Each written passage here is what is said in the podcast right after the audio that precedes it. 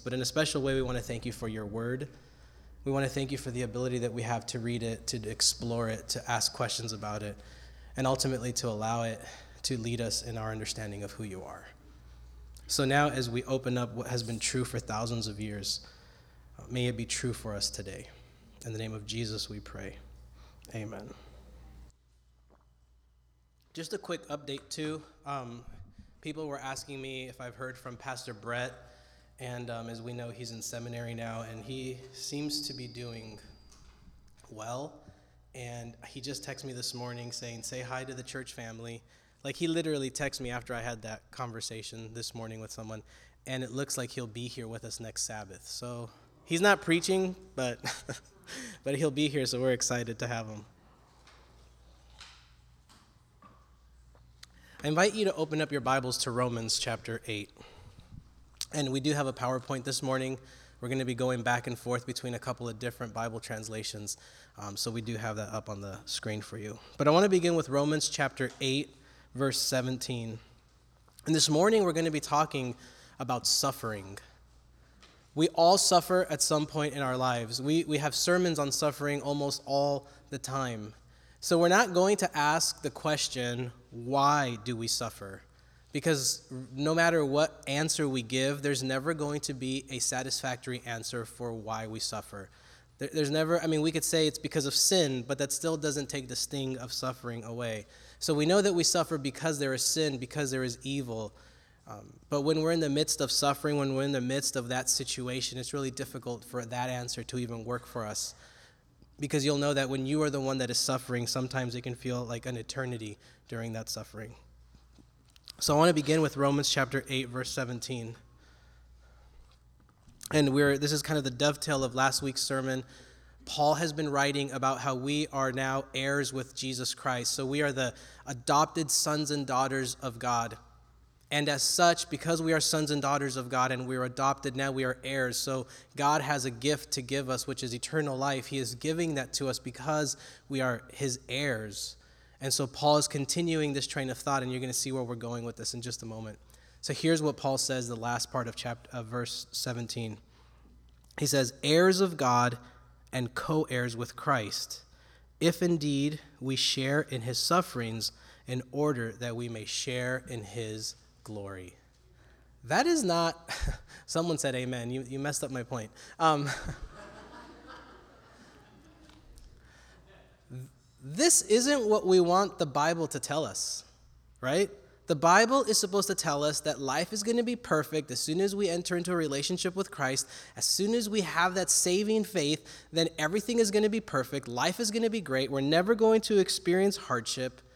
Everything will be smooth, right? Isn't that what we want the Bible to teach us? And yet the Bible doesn't teach that. Anybody who teaches that gospel is preaching a false gospel. Paul says, We will indeed share in being heirs with Christ if indeed we share in his sufferings, and then we will also share in his glory.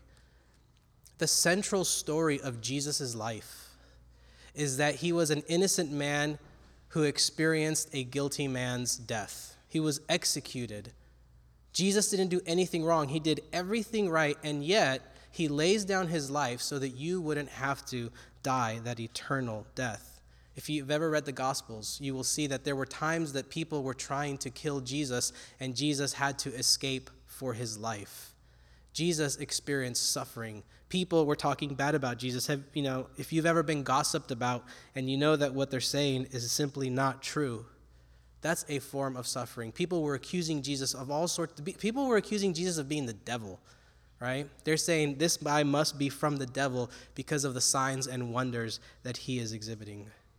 When we talk about Jesus and the, the week that leads up to his death, what do we call that? The passion.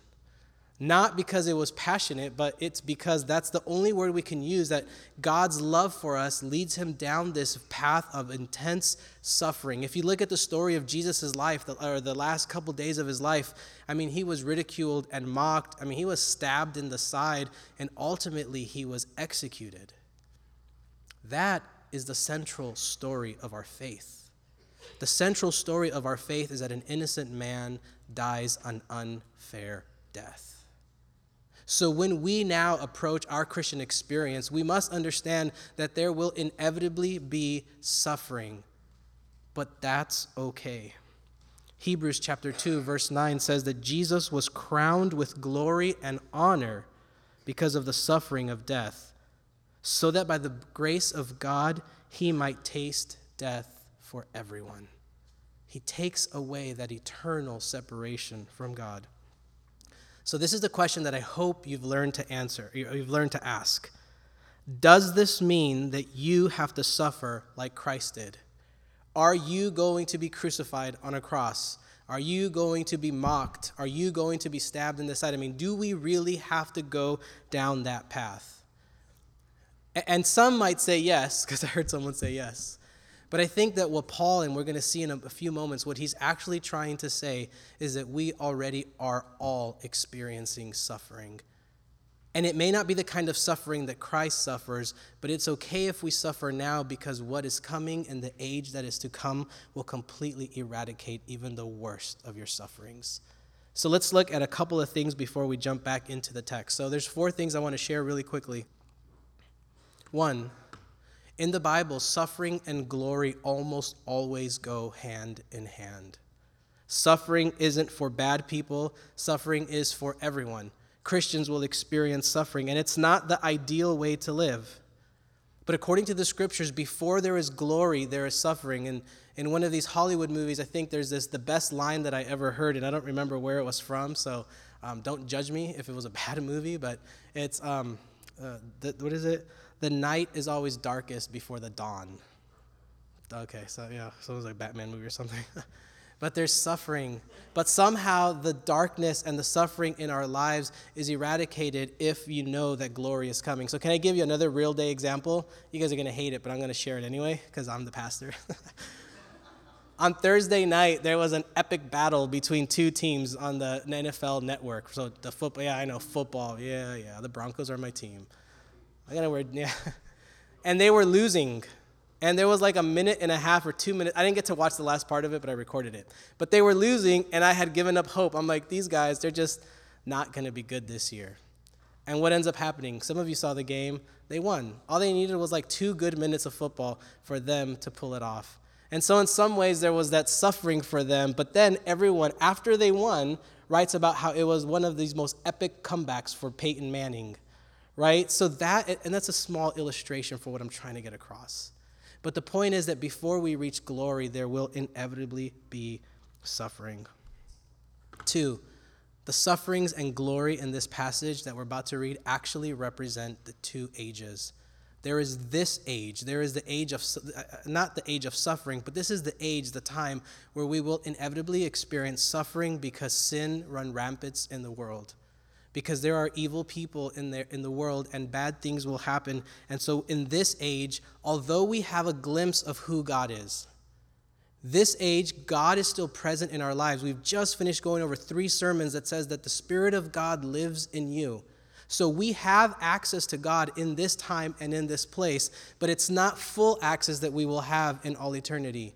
Right now, there's just a little bit. Right now, we just have this sense of, of this God and the Spirit that dwells within us, but one day we will be in the presence of God. Amen?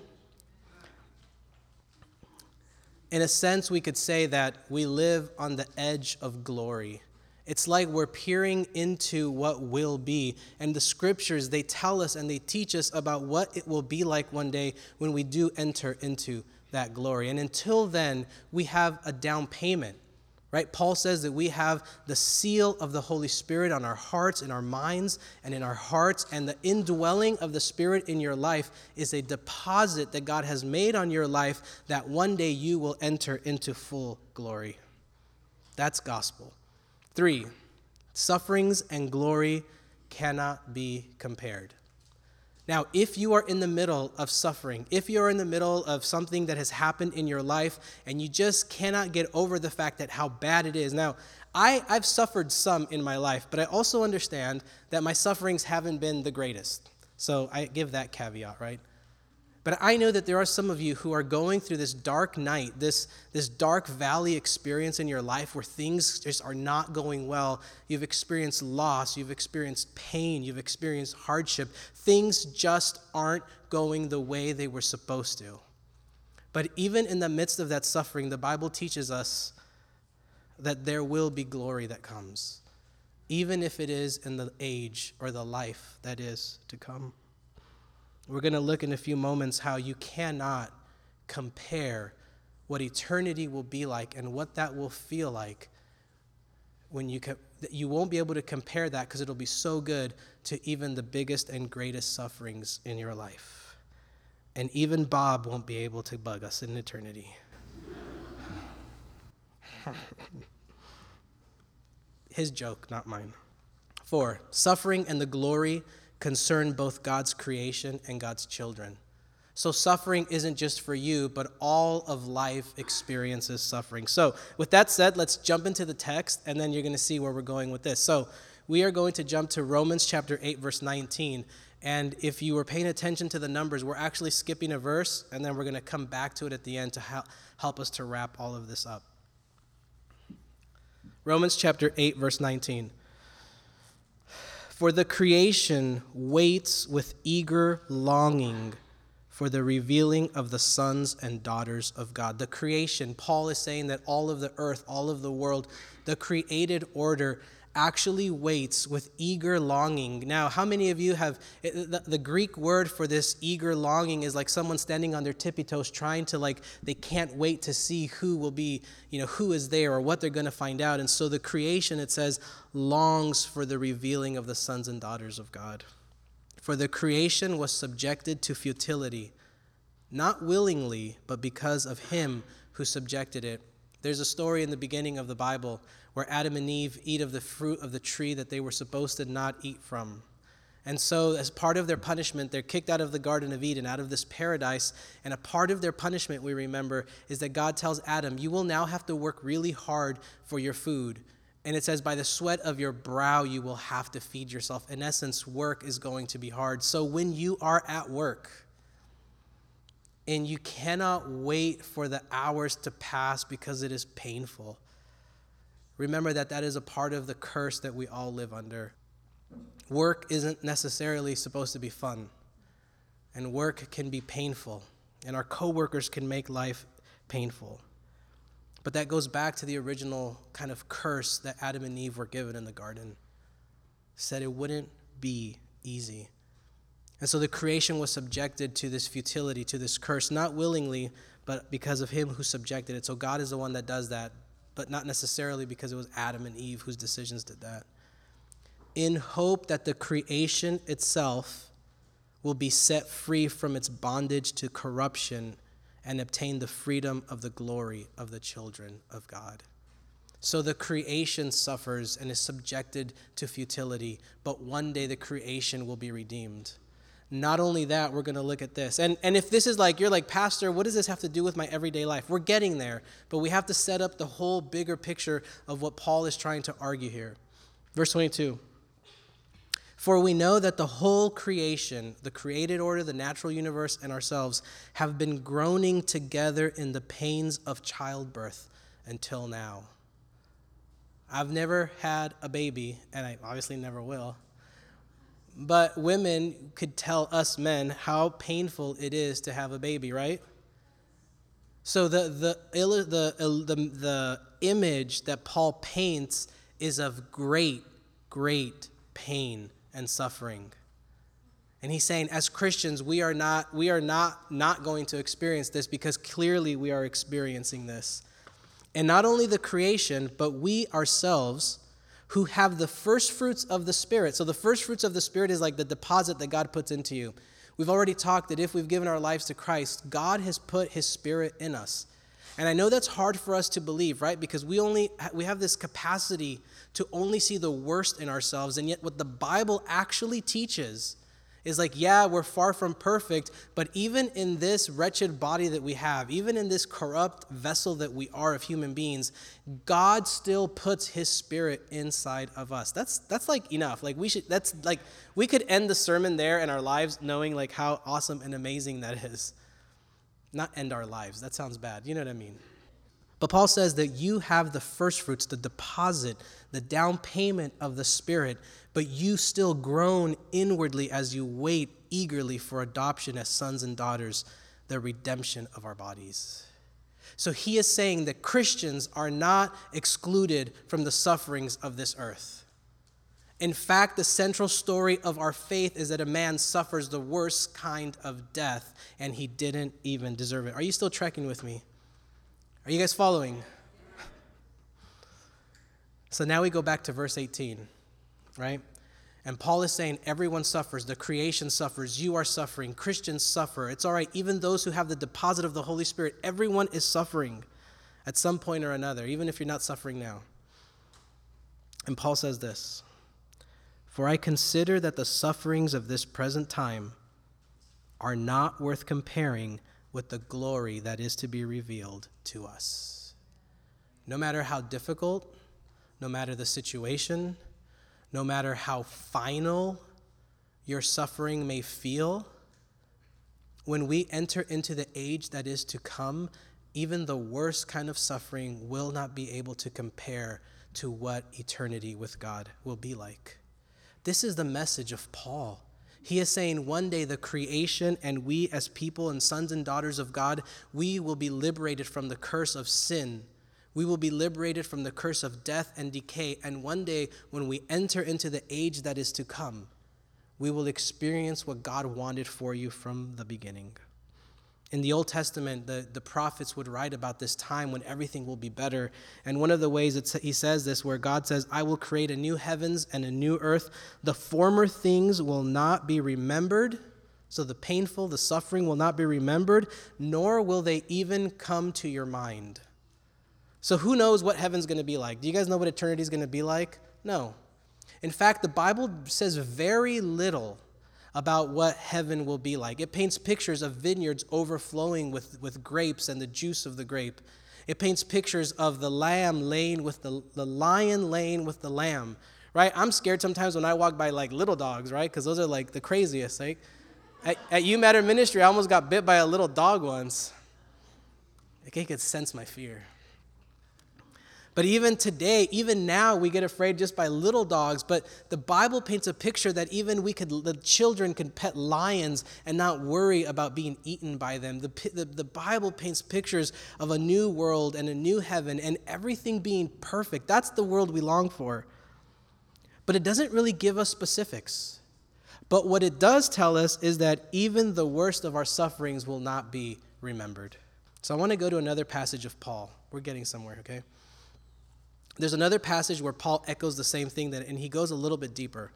He goes, Therefore, regardless of what we go through, we do not lose heart. Though outwardly we are wasting away, right? He's echoing the same language of suffering. Creation suffers, sons and daughters of God suffer. Though outwardly our bodies are wasting away, inwardly we are being renewed day by day. Why are we being renewed day by day? Because who lives in us? The Spirit of God. See, this is the foundational stuff of our theology.